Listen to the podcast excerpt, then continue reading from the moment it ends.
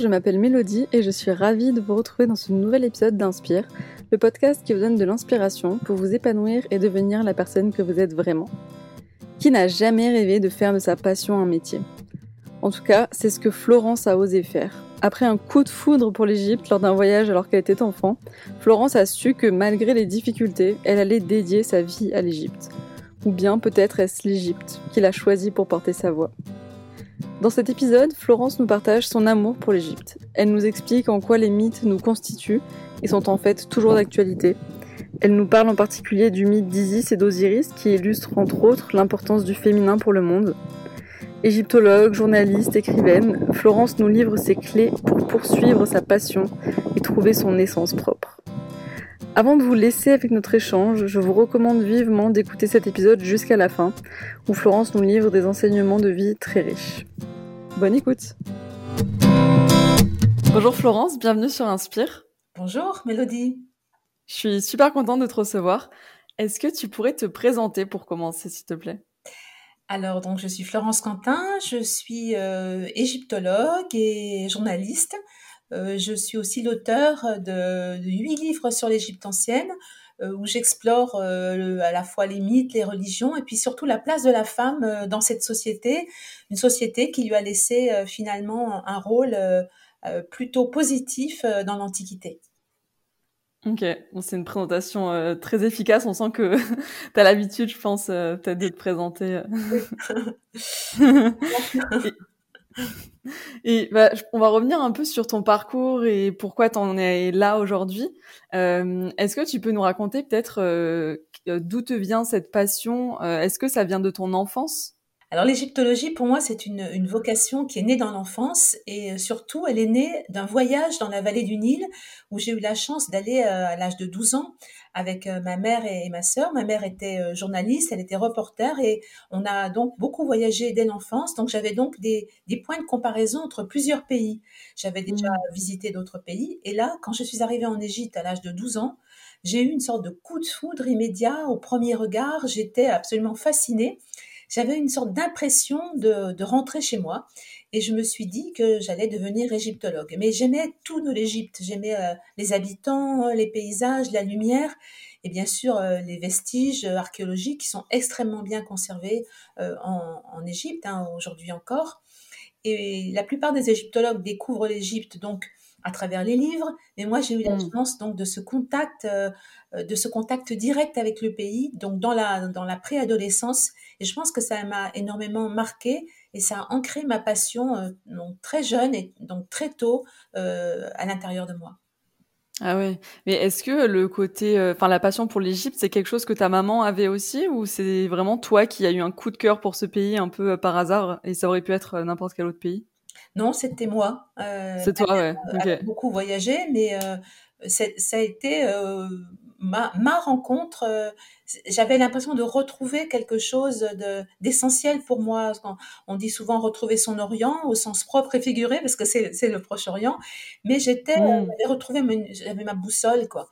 Et c'était vraiment une décision et un amour euh, personnel, mais après ce qui est, ce qui était très beau, c'est que ma mère m'a soutenue elle m'a, elle m'a encouragée, elle m'a encouragée à faire des études. Et ma sœur aussi, j'ai été soutenue par ma famille qui a compris euh, cette passion et qui a compris que j'irais jusqu'au bout, donc pour l'assouvir, que j'irais jusqu'au mmh. bout pour mettre en œuvre euh, tout, tout, ce que ça comportait de, de, de, de sacrifice et de, et, de travail euh, d'études. Ok, ah, c'est trop beau ouais, qui t'ait soutenu parce que c'est vrai que c'est une passion euh, bah, un peu atypique. Oui, c'est ça. Et le côté, euh, ton amour pour le journalisme, ça, c'est, ça te vient d'où? C'est, parce que tu as pu voir ta maman qui l'était ou euh... Ben oui, justement, moi, je, ça? Mes parents étaient euh, tous les deux euh, dans, tous les deux? dans la presse. Mon père s'occupait plutôt de du côté marketing, on va dire. Il était dans, dans la diffusion des journaux. Et ma mère était journaliste et elle aimait beaucoup écrire. Elle écrivait même des nouvelles. Elle écrivait très bien. Et cette passion aussi des mots, elle me vient d'elle. Euh, et cette passion aussi d'aller vers l'autre. Parce que l'égyptologie, euh, je dirais pas que c'est une niche, mais c'est euh, ce qu'on appelle une discipline orchidée, c'est-à-dire c'est une discipline, c'est un terme qui veut dire que c'est une discipline rare, un peu exotique, sous serre, et, et, et, ce qui la menace d'une certaine manière. Et ça ça enferme un peu, comme toute spécialisation, ça enferme un peu les, les égyptologues. Et moi, j'avais besoin par mon éducation, d'aller vers les autres, euh, à la rencontre des autres et de, connaître leur vie. Et le journalisme, ça m'a apporté ça. Donc, tu as fait des études euh, d'égyptologue et de journaliste en parallèle? Oui, alors j'ai fait des études d'égyptologie assez longues et euh, le, questionnement qui est celui des sciences, de ce type de sciences, des sciences humaines, c'est les postes. alors, il y avait pas très, il y a toujours pas beaucoup de postes d'enseignement. Il y a quelques chaires en France d'égyptologie quelques postes de recherche, mais c'est très difficile finalement d'avoir euh, d'enseigner ou de faire de la recherche. Donc, j'ai continué à être en lien avec les centres de recherche, mais euh, j'ai aussi opté pour un travail plus lucratif qui est le mmh. journalisme. J'ai eu une formation au, centre de formation des journalistes à Paris, euh, donc une formation de journaliste. Ok. Et est-ce que quand tu étais, bah, étais, enfant et que tu as découvert l'Égypte et que tu as eu ce coup de cœur, tu, comprenais vraiment euh, en quoi consistait euh, le métier d'égyptologue? Non, je, ne pense pas parce que peut-être que ça m'aurait rebuté, mais je pense que j'ai eu une sorte vraiment de coup de foot global, euh, les gens, donc la lumière, le pays, et puis cette fascination pour ces monuments et cette grande civilisation. Et mmh. c'était plutôt, ce, qui est bien, c'est que quand on est un, enfant, bah 12 ans à l'époque, on était encore un enfant, moi, je, sortais, euh, j'étais à l'école, dans une école en plus très protégée, une école privée, et donc je, j'étais complètement dans le dans le dans, dans l'émotion. Hein. Je pense que mmh. c'était d'abord un coup de foudre émotionnel plus qu'intellectuel. Et ensuite, à partir de 12 ans, j'ai demandé tout le temps des livres euh, pour euh, mon anniversaire. Euh, je suis retournée à l'âge de 17 ans. J'ai nourri cette passion par l'étude. Avant de faire mes études à l'université, je lisais beaucoup. J'ai essayé d'apprendre seul les hiéroglyphes. Voilà, j'ai commencé, après avoir ce coup de foudre, à m'intéresser euh, aux choses plus, on va dire, plus, plus concrètes, c'est-à-dire d'apprendre la langue et d'apprendre la civilisation. D'accord, ok. Et si tu devais retenir euh, peut-être soit une expérience qui t'a marqué ou un cours euh, pendant tes études, justement, euh, quelque chose que tu n'aurais pas pu apprendre ailleurs, est-ce qu'il y a, tu vois, quelque chose qui t'a, qui t'a, pas, qui t'a marqué pendant, pendant cette période-là? Oui, parce que moi, je suis née à Saint-Étienne, donc j'avais le choix de, de quelques de Paris, de Lille, de Strasbourg, de Lyon, de Montpellier. Et j'avais lu un livre très très beau d'un égyptologue qui s'appelait François Doma et qui était qui tenait la chaire de Montpellier. Et j'avais eu euh, vraiment euh, une affinité avec cet homme. Et donc, je suis allée, euh, je, suis, je me suis installée à Montpellier à cause de lui, d'une certaine manière. C'était déjà un, vieux monsieur, mais qui avait vécu, sais pas, 20 ans, 30 ans en Égypte. C'était, il avait ah intégré l'Égypte en lui. Et surtout un savant humaniste. Et ses cours étaient extraordinaires parce qu'après, je suis allée à la Sorbonne et c'était beaucoup plus rigide, c'était beaucoup moins sympathique, beaucoup plus, voilà, beaucoup plus formel. Et avec François Doma à Montpellier, on était un tout petit groupe, on était peut-être cinq ou six étudiants qui démarraient dans les années 80. Et donc, euh, il, nous faisait vivre l'Égypte, comme si nous étions dans l'Antiquité. Sa passion transpirait, euh, sortait de lui, et ses cours étaient extraordinaires. Il, nous faisait vivre l'Égypte ancienne. Et j'ai retenu de, lui euh, cette dimension humaniste. C'était aussi un homme qui nous montrait toujours la dimension philosophique de cette civilisation. Et ça, c'était important pour moi, qui n'est pas que l'archéologie de terrain, pas euh, que les découvertes, les, fouilles. Il y, avait aussi sa passion pour les textes et sa passion pour la dimension, on va dire, de vie, la dimension philosophique des Égyptiens de l'Antiquité.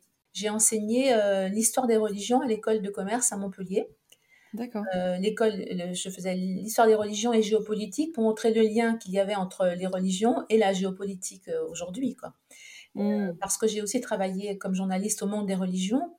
J'ai été rédactrice en chef et pour une revue qui s'appelle Ultreya et qui traitait effectivement des, grandes, des grands courants spirituels et religieux du monde. Donc c'est une dimension qui, qui m'intéresse aussi et donc que j'ai enseigné à l'école de commerce. D'accord, ok. Et euh, est-ce que tu faisais aussi euh, du journalisme en lien avec l'Égypte ou c'était euh, assez séparé ces deux activités? C'était un peu séparé parce qu'il y a pas énormément de de support. Alors j'ai écrit effectivement dans des hors-séries du Nouvel Observateur, heu, du Point ou dans des des revues historiques, mais c'est vrai que les articles d'égyptologie, ils sont réservés à des publications scientifiques qui ne sortent jamais de l'université. Et, et moi, l'une de mes vocations, c'est justement de rester en lien avec la recherche scientifique égyptologique, c'est-à-dire je lis des articles scientifiques, je traduis encore des textes en hiéroglyphes et je les retranscris pour le grand public, mais le Ah grand public cultivé, c'est-à-dire que moi, je me, je me trouve à la jonction entre les publications scientifiques qui seront jamais lues par le grand public et puis les ouvrages de très grande vulgarisation où souvent il y a beaucoup d'erreurs et même des grosses bêtises qui sont, qui sont transmises. Donc moi, j'essaie de, de, de vulgariser au sens noble les connaissances scientifiques euh, que, que, je, que, je, que je continue à travailler. Et tu arrives à continuer à apprendre de nouvelles choses euh, malgré ben, le fait que ça fasse euh, autant d'années que, que tu étudies euh, l'Égypte dans toutes ses, sous toutes ses formes? Ah oui, je crois qu'on n'en a jamais fini euh, avec l'Égypte. C'est vrai. Ah oui, c'est euh, donc d'abord c'est euh, c'est 4000 ans d'histoire et puis il y a il y a l'aspect fouille. On découvre tout le temps des nouvelles choses en Égypte. Euh, Tous les trois mois, on exhume euh, des, des, des nouvelles, euh, des nouveaux objets, des nouveaux, euh, des nouvelles tombes. L'Égypte, c'est un, sol avec plein de pépites. Il suffit de gratter et on trouve. Et puis après, j'aime beaucoup les textes parce que l'Égypte a beaucoup, ils ont beaucoup écrit les Égyptiens et on a reçu on a hérité de beaucoup de textes, comme le climat était très sec, ça n'a pas été détérioré. Et j'aime beaucoup lire la, façon dont ils voyaient la vie, notamment le respect de la femme, euh, le respect des anciens, euh, la façon de respecter son prochain, d'aimer son prochain, d'aider son prochain. Il y a une vraie philosophie du vivre ensemble.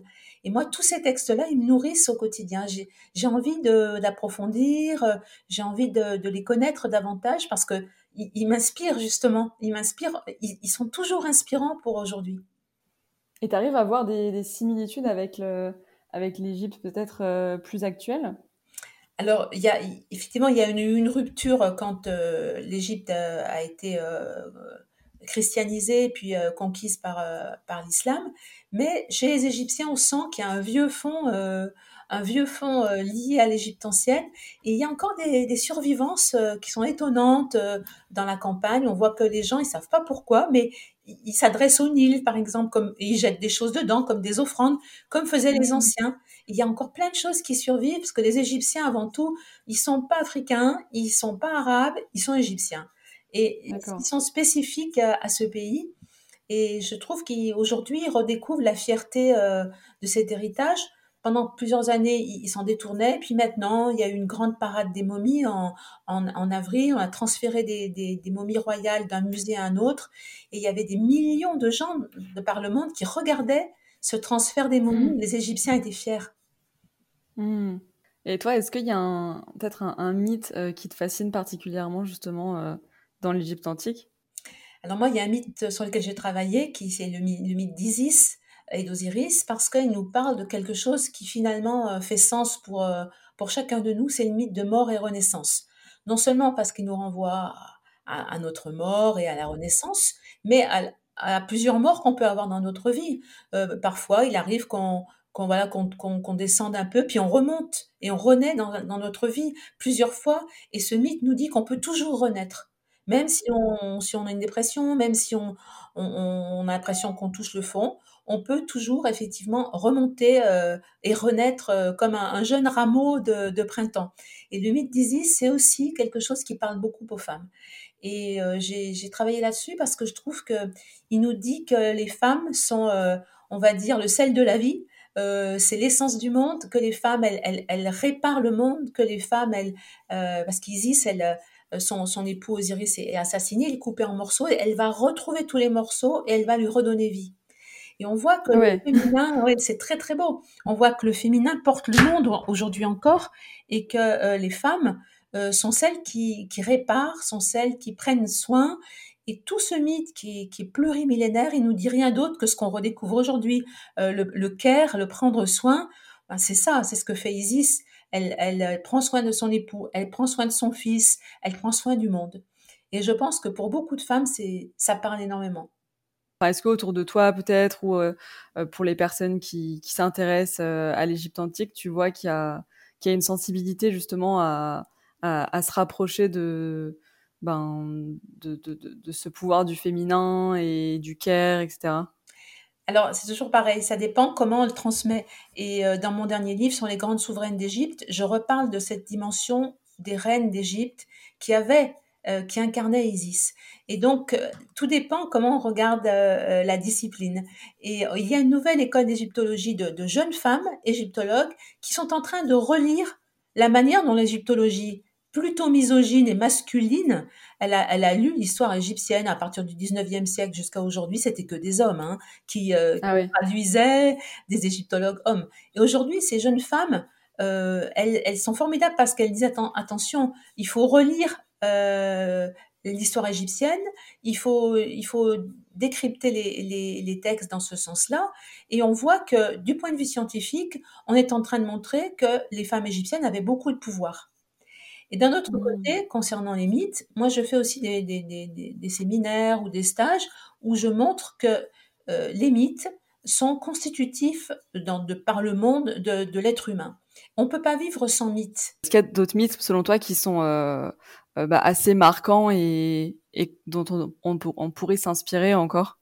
Oui, il y a beaucoup de mythes, euh, notamment des mythes grecs. Il y a beaucoup de gens qui ont travaillé là-dessus, comme euh, le psychologue suisse Jung, qui est donc était un grand un, élève de Freud, et qui a montré que nous avons tous un mythe directeur dans notre vie qui agit à notre insu, et qui il faudrait retrouver quel est le mythe que l'on vit à notre insu pour être en accord avec ce mythe.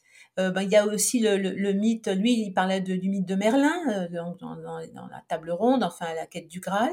Il y a aussi le mythe de Déméter, euh, Déméter et Corée, sa fille qui est enlevée aux enfers par Hadès.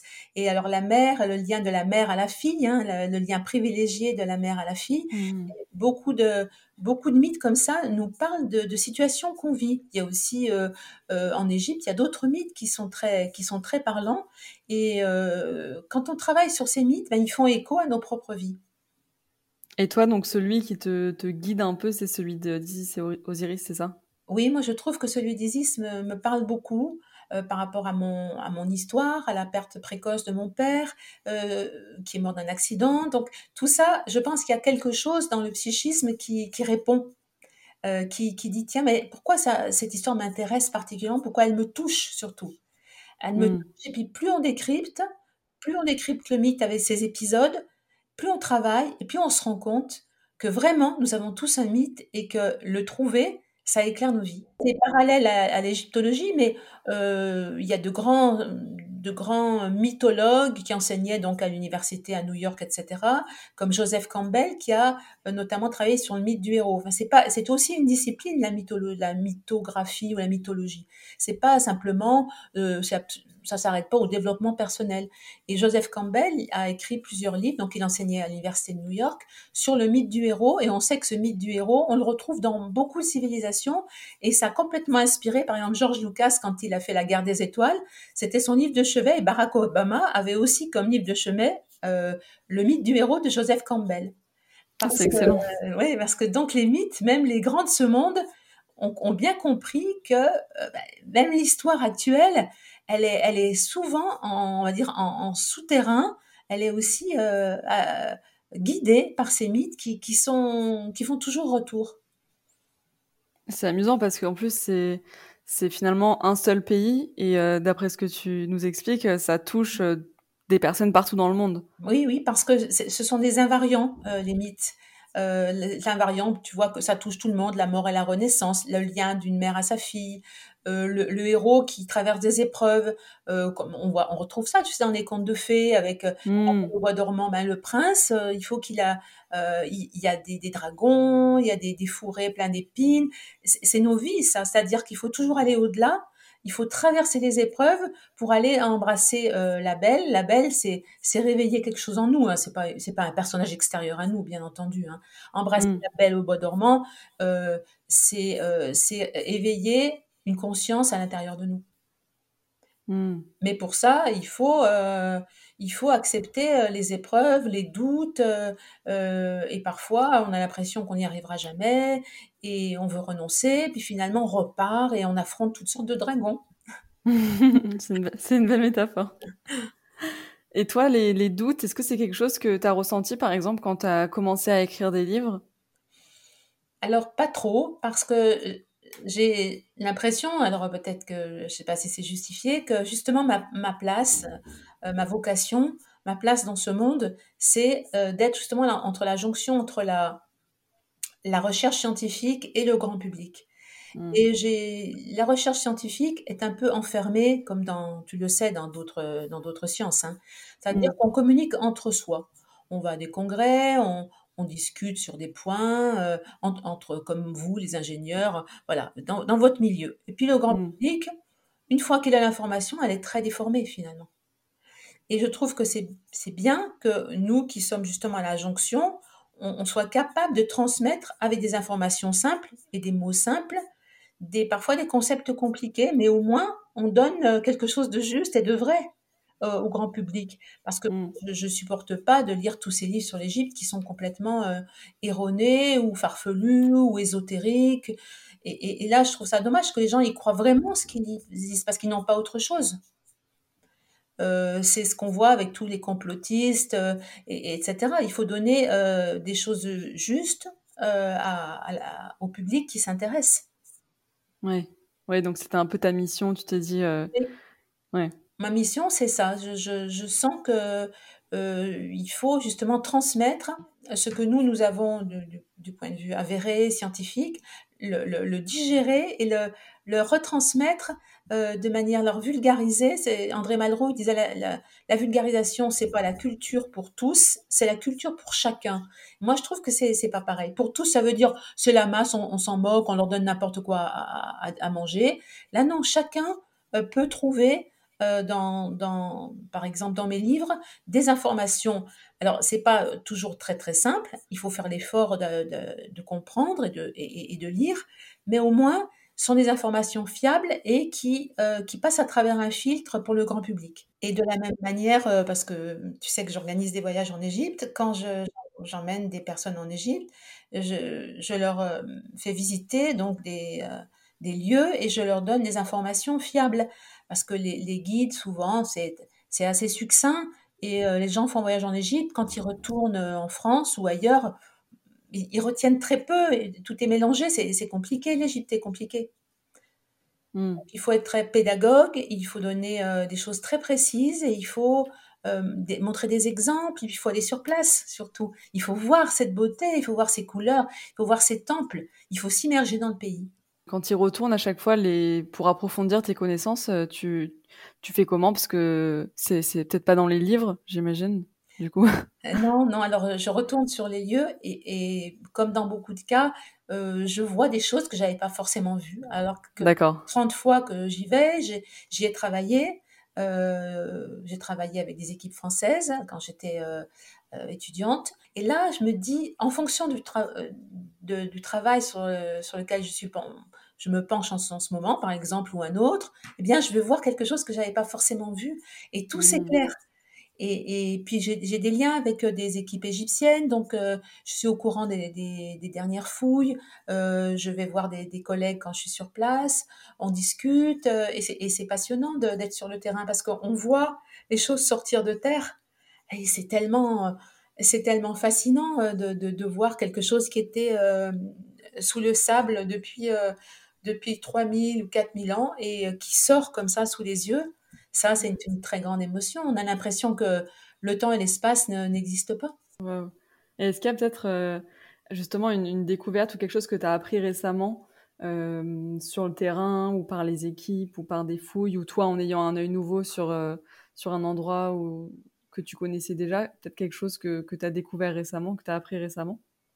Alors on a découvert euh, une ville parce qu'en général, ce qu'on découvre, ce sont des, monuments funéraires, des tombes, parce que les Égyptiens croyaient à l'immortalité, à la vie après la mort, et construisaient leurs maisons en, briques, mais leur, euh, leur tombe en pierre avec des décors, etc. Parce que pour eux, finalement, la vie, ils aimaient beaucoup la vie ici et maintenant, ils faisaient des banquets, ils s'amusaient, etc. Mais ils pensaient que la vie éternelle, évidemment, c'était beaucoup plus long et ils mettaient un peu de leur énergie dans, dans préparer, pour préparer leur tombe. Donc, mmh. euh, on n'a pas beaucoup de choses euh, de l'architecture ou de l'urbanisme donc civil. Et là, on a découvert une, ville qui était sans doute la ville des artisans euh, du, palais d'Amenhotep III, c'est-à-dire euh, un roi qui avait vécu vers euh, à peu près, on va dire, 1380 avant notre ère. Et c'est un grand roi bâtisseur qui avait construit un immense palais. Et on vient de découvrir une, une ville où, où c'est donc c'est plus humble que les grandes découvertes, tout en camon ou je ne sais quoi. Mmh. Mais là, on voit les quartiers, comment vivaient ces gens. Euh, mmh. comment ils se logeaient, euh, ce qu'ils mangeaient. Euh, on, a trouvé des, des, jarres. Enfin, on voyait un peu comment on commence à comprendre comment était organisé un village d'artisans et d'ouvriers qui travaillaient donc pour, pour le roi, pas très loin du, du palais. Et c'est c'est plus humble, mais ça nous permet de comprendre la, la, société égyptienne. Mmh. Ça, ça a quelques mois et il y avait des, des, des choses très jolies, des, petits objets, des, vraiment des, choses qui, qui sont pas spectaculaires, hein, c'est pas des grandes statues comme on voit dans les expositions, mais des petits objets du quotidien qui, qui nous rendent euh, ces, ces personnages euh, très attachants finalement. Ces découvertes-là, elles datent de euh, milliers, enfin combien de milliers d'années à peu près? Alors là, elles datent, on va dire, de 3500 ans. Ok.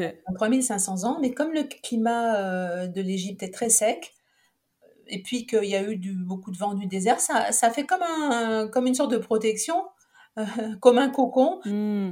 Ça, a gardé les choses en l'état. Donc on a retrouvé les murs, on a retrouvé le tracé des rues, et puis ça, ça date d'avril hein, de cette année. Hmm. Et des petites des, choses dont on qu'on connaît pas, qu'on a, qu'on a trouvé un poisson euh, séché mais très gros et recouvert d'une feuille d'or. Alors ça, on ne connaissait pas. Est-ce que ça a un rapport avec un mythe? Certainement. Euh, on essaye de comprendre. Euh, chaque fois, ça fait avancer euh, la recherche. Et puis, bon, ben, c'est fascinant. Je pense que ça éveille en nous notre le, chasseur de trésors de, l'enfance, quoi. Les enfants, ils aiment mmh. au trésor. Ben, il y a un côté comme ça. On, est et puis l'enquête. Moi, j'aime beaucoup. Je pense que ce qui ce qui réunit mes deux passions, c'est l'enquête, parce que j'ai fait de l'enquête d'investigation quand j'étais journaliste sur d'autres thèmes hein, que, que et j'aime beaucoup l'enquête. Et je trouve que l'archéologie, c'est une enquête avec des indices. Euh, il faut être rationnel, il faut recouper, euh, il faut contextualiser, il faut recouper les indices et il faut réfléchir, mettre tout ça en perspective. Et l'enquête d'investigation journalistique, c'est la même chose.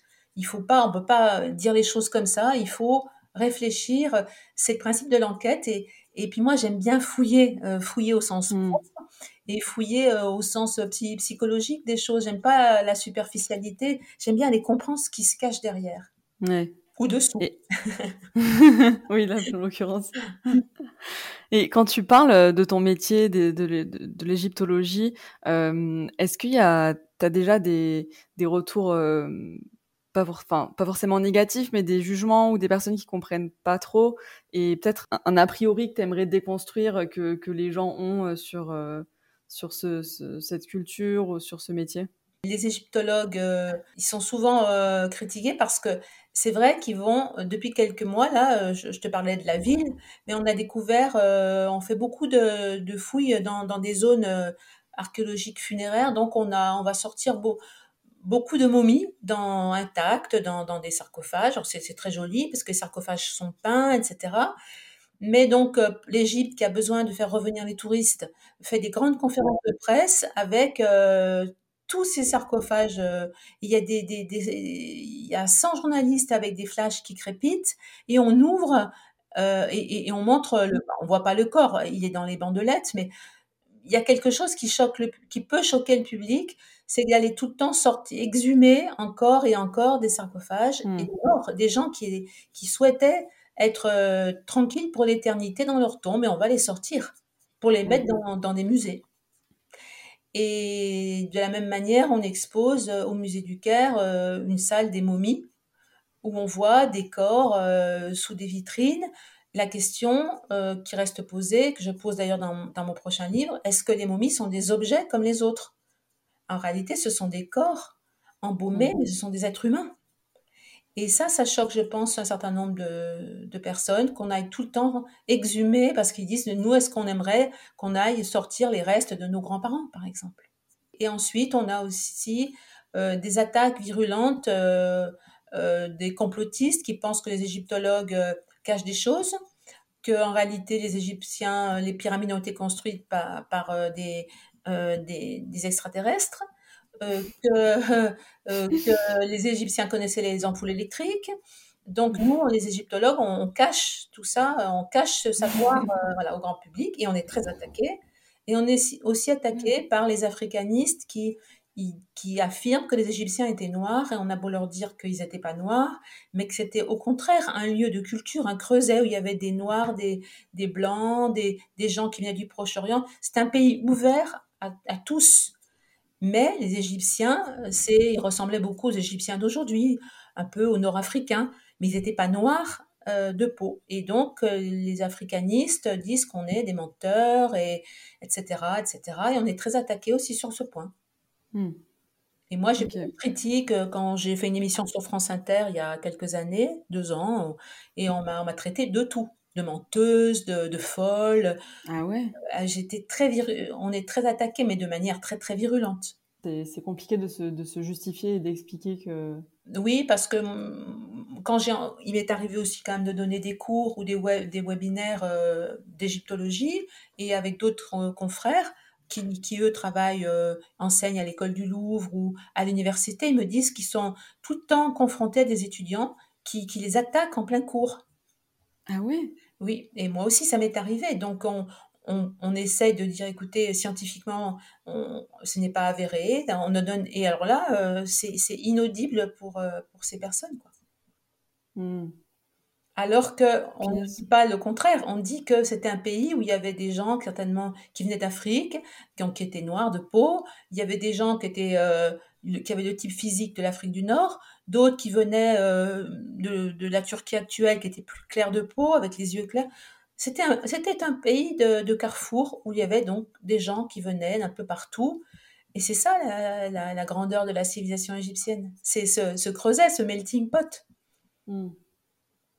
Et euh, est-ce que tu penses que, que ce côté, justement, euh, bah un peu pour revenir à ce que tu me disais au début, le côté très humaniste qui fait aussi que tu aimes l'Égypte, c'est ce qui te permet de garder enfin, de prendre du recul par rapport à ces, à ces critiques-là Oui, je pense que cette, cette dimension euh, d'humanisme, parce que déjà, les, dans les textes, il y avait des textes qu'on appelle les textes de sagesse, un peu philosophiques. Déjà, les Égyptiens, euh, il, y a, il y a 4000 ans, disait qu'il fallait laisser le sot euh, s'exprimer, ne pas le contredire, euh, garder sa sérénité, garder ses idées pour soi, euh, ne pas essayer de convaincre absolument et de rester justement, euh, voilà, être, être bien en lien avec les dieux, avec sa femme, avec ses enfants, avec la nature. Donc une espèce de, comme disaient les Grecs, l'ataraxie, c'est-à-dire c'est une manière d'être dans la serein. Voilà. Et les Égyptiens disaient bon laisse laisse parler le sot, celui qui dit n'importe quoi. Donc je pense qu'ils avaient déjà beaucoup de philosophie, ils avaient déjà été confrontés parce que c'est la nature humaine à, des gens agressifs et des gens péremptoires, etc. Ok, je vois. Parmi tous les, bah, les huit livres que tu as écrits, euh, je vais pas te demander lequel est ton préféré, je pense que ça serait trop difficile, mais peut-être euh, pour les personnes, s'il y a des personnes qui nous écoutent et qui aimeraient euh, en apprendre plus sur l'Égypte, toi, est-ce qu'il y a peut-être un livre, tu vois, qui est euh, peut-être plus plus accessible quand on y quand on part de, de rien ou ou qui, je sais pas, que tu recommanderais peut-être pour commencer à, à, à apprendre sur, sur ce sujet-là? Alors moi, je, je peut-être que je dirais euh, le livre, euh, mon livre s'appelle Vivante Égypte de Gizeh Afilae parce que c'est c'est mon livre le plus personnel. Et justement, je, je raconte euh, ma rencontre avec ce pays à l'âge de 12 ans et euh, c'est un, un, périple, euh, on va dire de, du nord au sud de l'Égypte. Je vais de, dans des sites et j'explique ce qu'on y voit, mais à travers ma, ma vue, à travers les gens que j'ai rencontrés. Je discute avec un Égyptien sur un bateau, je, je rencontre un monsieur dans un temple. Voilà, donc c'est vivant. Et mmh. surtout, c'est un récit personnel où je donne, j'ajoute de l'émotion. Et j'ajoute l'émotion qui est la mienne. Et je pense que pour, pour un premier livre, ça fait rentrer tout de suite dans, dans l'ambiance de ce pays. Je raconte mes rencontres avec les Égyptiens, la musique, voilà, je, je, tout, tout, ce qui fait que c'est une passion globale et que l'Égypte, c'est aussi euh, s'arrêter, boire un, thé, euh, avec, euh, discuter avec un Égyptien, c'est prendre une, felouque sur le Nil et se laisser emporter sans but, sans aller dans un, dans un lieu particulier. C'est regarder les, les rives du Nil avec les, les, paysans, regarder la façon de vivre des, des Égyptiens. Et ça, c'est... Mm. J'ai consacré un chapitre entier de ce livre à, à simplement raconter que je suis, je suis sur une, une felouque et je regarde les paysages, les oiseaux, etc., la nature, l'environnement. Et, voilà, ça, suffit à, notre plaisir. Il n'y a pas que les vestiges archéologiques. Ah bah trop cool, bah, je mettrai le, nom en tout cas du livre dans, dans, les petites notes du podcast pour qu'on puisse le retrouver facilement. Ça fait une bonne transition parce que tu, tu parlais de, de musique euh, juste avant. Et euh, j'ai vu que tu avais fait un, as organisé un spectacle euh, récemment cet été je crois. Est-ce que tu peux nous en parler un peu? C'était quoi l'objectif de ce spectacle? D'où est venue l'idée? Et est-ce que c'est en relation, enfin, avec l'Égypte? Qu'est-ce que, voilà, qu'est-ce que traduit ce spectacle? Alors, j'ai rencontré par le, journal que je dirigeais juste avant, qui s'appelait Ultreya, j'ai rencontré euh, un, monsieur qui, qui a écrit, qui est spécialiste des musiques du monde et qui a dirigé le festival des musiques euh, sacrées de, de Fès au Maroc et qui, dirige encore le festival des musiques de Doudaïpour euh, en Inde. Et c'est quelqu'un qui a, qui a écrit des livres et qui est un percussionniste et qui a monté pas mal de spectacles musicaux. C'est-à-dire que lui, il a des percussions et il récite. Et je lui dis, ça serait quand même formidable qu'on fasse entendre les textes de l'Égypte ancienne, parce que plus personne ne les entend et qu'on monte un spectacle autour de l'Égypte. Ah, il me dit, c'est une mmh. très très bonne idée.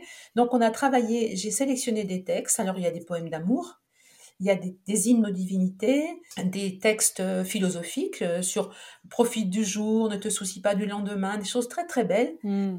Euh, donc, et donc on a fait une sélection, on a un peu réécrit parce que les traductions c'est toujours si on veut être près du texte, ben c'est pas toujours très joli. On a un peu rendu ça plus euh, plus artistique.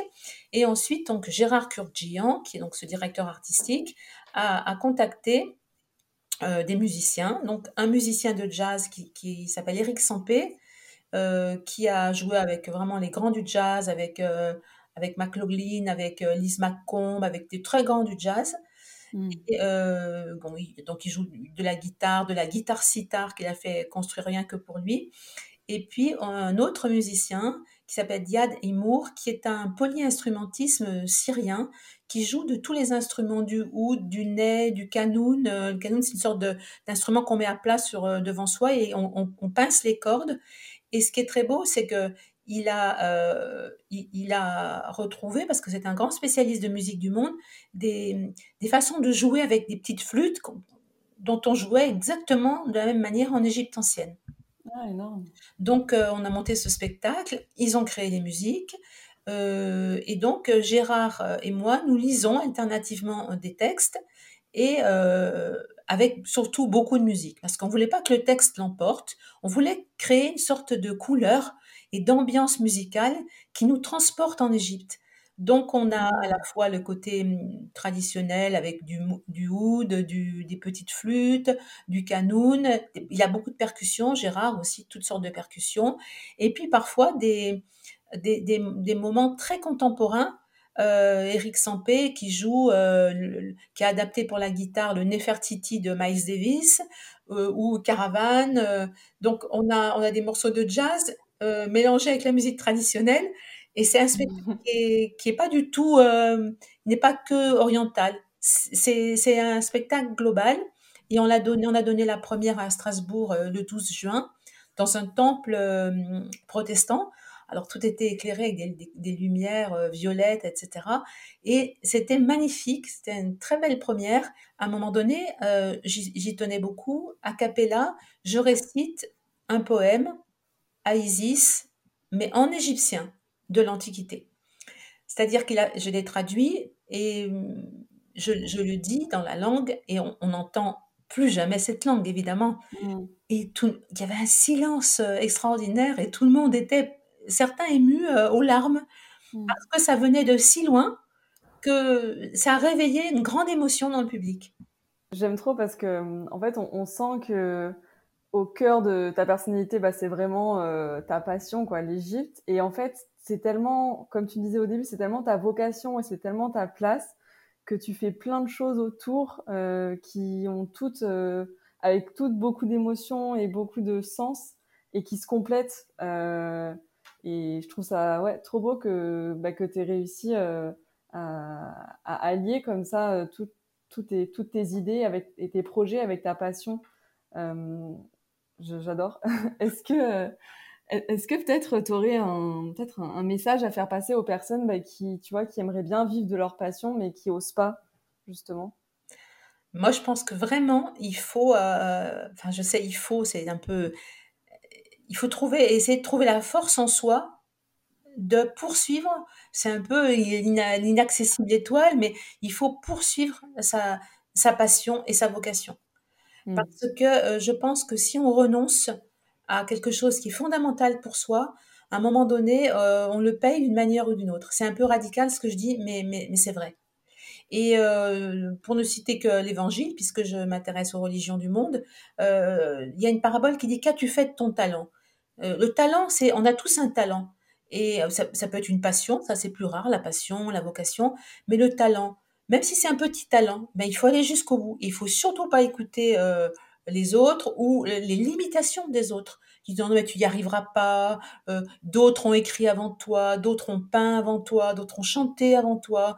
Euh, par exemple, Florence, tu vas pas faire ce spectacle parce que tu n'as jamais lu en public et puis tu n'es pas quelqu'un qui est monté sur la scène pour parler des conférences. Mais il faut écouter personne. Il faut sentir en soi cette passion qui vous anime. Et je pense que renoncer à sa passion, à un moment donné, euh, on a, on peut avoir un effondrement psychique parce qu'on est toujours rattrapé par ce renoncement. Hmm. C'est notre étoffe, c'est de ça dont on est fait. ne pas écouter les autres et les limitations que les autres veulent vous mettre. Et même si on fait petit, petitement, même si on écrit un, euh, on, a envie d'écrire des poèmes, même si on les auto-édite, parce que c'est très difficile aujourd'hui de se faire éditer, ça, ça c'est une réalité, euh, même si on s'auto-édite, même si on enregistre son, son disque chez soi, euh, même si il faut, il faut le faire. Mm. Euh, nous, on nous a dit, oui, mais vous faites un spectacle alors que maintenant, il y a beaucoup de, de limitations, etc., etc. C'est pas là, c'est pas le moment. Mais, mais c'est le moment. C'est certainement le bon moment puisque, puisque le spectacle est présent et qu'il est vivant. Mm. Donc, c'est le moment. J'adore. Et si euh, la petite Florence de 12 ans euh, qui avait eu le coup de foudre pour l'Égypte te rencontrait aujourd'hui, tu penses qu'elle te dirait quoi? Elle me remercierait, elle m'embrasserait, elle me serrerait dans ses bras et elle me dirait merci d'avoir euh, euh, contre vents et marées, notamment les, l'impossibilité finalement d'avoir euh, d'avoir pu enseigner comme je voulais ou fait de la recherche. Elle m'aurait dit tu as persévéré, tu n'as pas renoncé parce que finalement j'ai vécu majoritairement plus du journalisme du point de vue matériel que de l'égyptologie, mais je n'ai jamais abandonné ma passion et j'écris des livres depuis l'âge de 33 ans donc, euh, j'écris des livres euh, sur l'Égypte, je n'ai jamais renoncé alors que je faisais autre chose dans la vie pour d'alimentaire et d'intéressant, mais j'ai jamais renoncé à ma passion. Et je pense qu'elle me remercierait, qu'elle serait très joyeuse de, savoir que j'ai écouté, je n'ai pas écouté les limites que les autres voulaient m'imposer et ni le découragement. Et je me suis jamais découragée parce que euh, peut-être que peut-être que j'ai, je n'ai pas de mérite parce que c'est une flamme qui brûle en moi depuis euh, cette époque-là et qui ne s'est jamais euh, démenti. Ça, c'est un feu vivant hein, qui, me, qui m'anime et c'est difficile pour moi de, de, de, renoncer. C'est, c'est quasiment impossible. Hmm. Trop beau. Mais c'est une jolie question. Est-ce que tu pourrais nous partager euh, une leçon euh, euh, que, que tu retiens de tes années d'égyptologue, de journaliste, de, ton parcours, de ta vie? Enfin, vraiment une leçon, tu vois, de vie un peu. Oui, je pense que ce que je disais, c'est d'être, essayer d'être au plus juste en accord avec ce qui fait notre... alors c'est plus que notre personnalité, notre essence. L'essence, c'est au-delà de la personnalité. La personnalité, c'est aussi construit, c'est acquis, mais notre essence, c'est quelque chose qui, euh, qui échappe à toute définition et euh, être au plus juste face aux vicissitudes de la vie, aux épreuves, aux incapacités, aux, choses qui détournent, être au plus juste de l'essence euh, pour lesquelles finalement on est ici, on est dans cette vie. Donc rester au plus près, fidèle à cette essence. Et souvent quand on dit mais moi j'ai pas de passion, j'ai pas de vocation, il faut retourner justement dans, dans la jeunesse, dans l'enfance, essayer de voir qu'est-ce qui vous intéressait quand vous étiez enfant. Vous aimiez faire des maquettes, vous aimiez le sport, alors revenez à ça.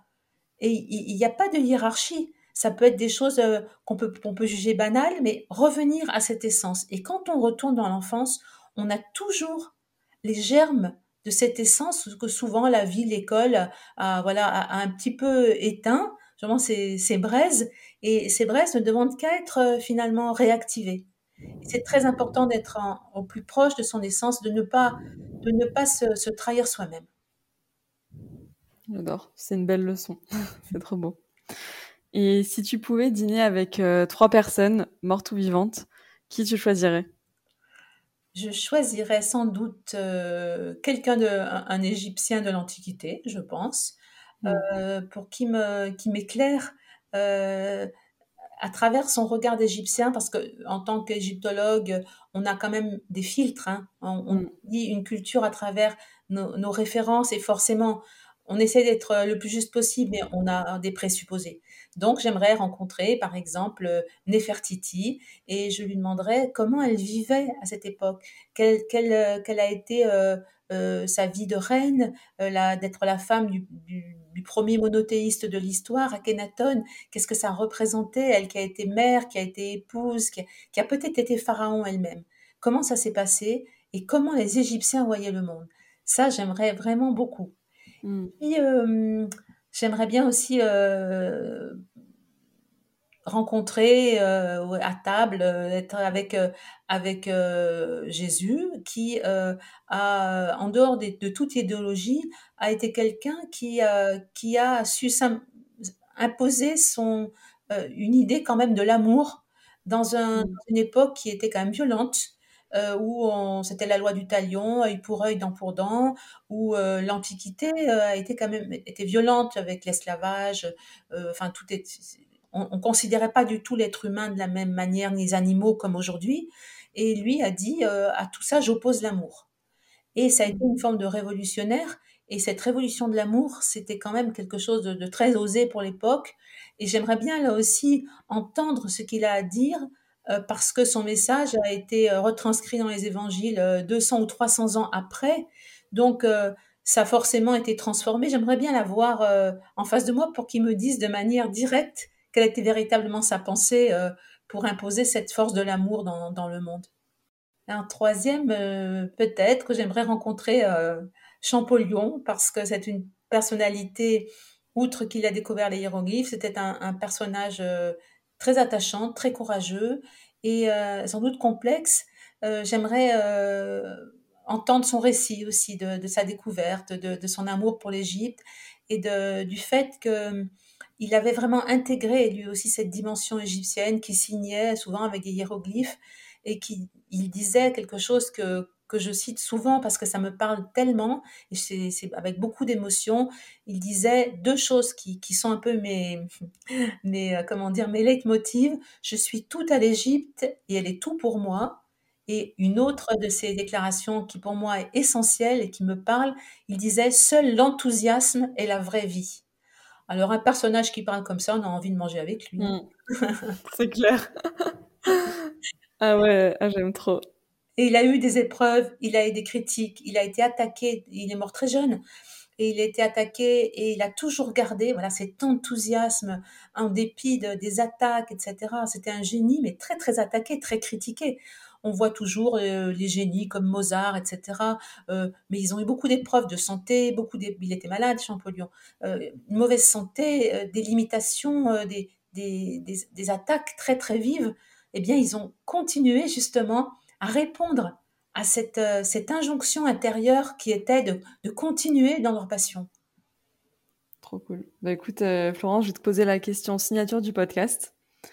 Qu'est-ce qui t'inspire, t'aide à grandir et à devenir la meilleure version de toi-même au quotidien?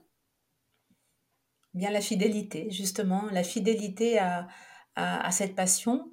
La fidélité euh, à cette passion, c'est aussi euh, d'être euh, d'être un élément de, de ce monde qui, entre guillemets, a un rôle de passeur, de passeur de connaissances et de passeur d'un message humaniste. En cela, je pense que voilà, c'est je, je, suis je suis raccord avec ma vie parce que je entre guillemets je me sens une, fonction dans ce monde. Et, je pense qu'on a tous une fonction dans, cette, dans ces grandes et ces petits trous là qui font tourner le monde. Et ma hmm. fonction, c'est non seulement de transmettre mes connaissances, mais euh, de transmettre un message humaniste pour notre monde qui en a vraiment besoin. Et en cela, je pense que voilà, euh, c'est ma place. Merci beaucoup, Florence. Merci, beaucoup pour, pour ce partage et, Merci, et pour tout. À bientôt. À bientôt.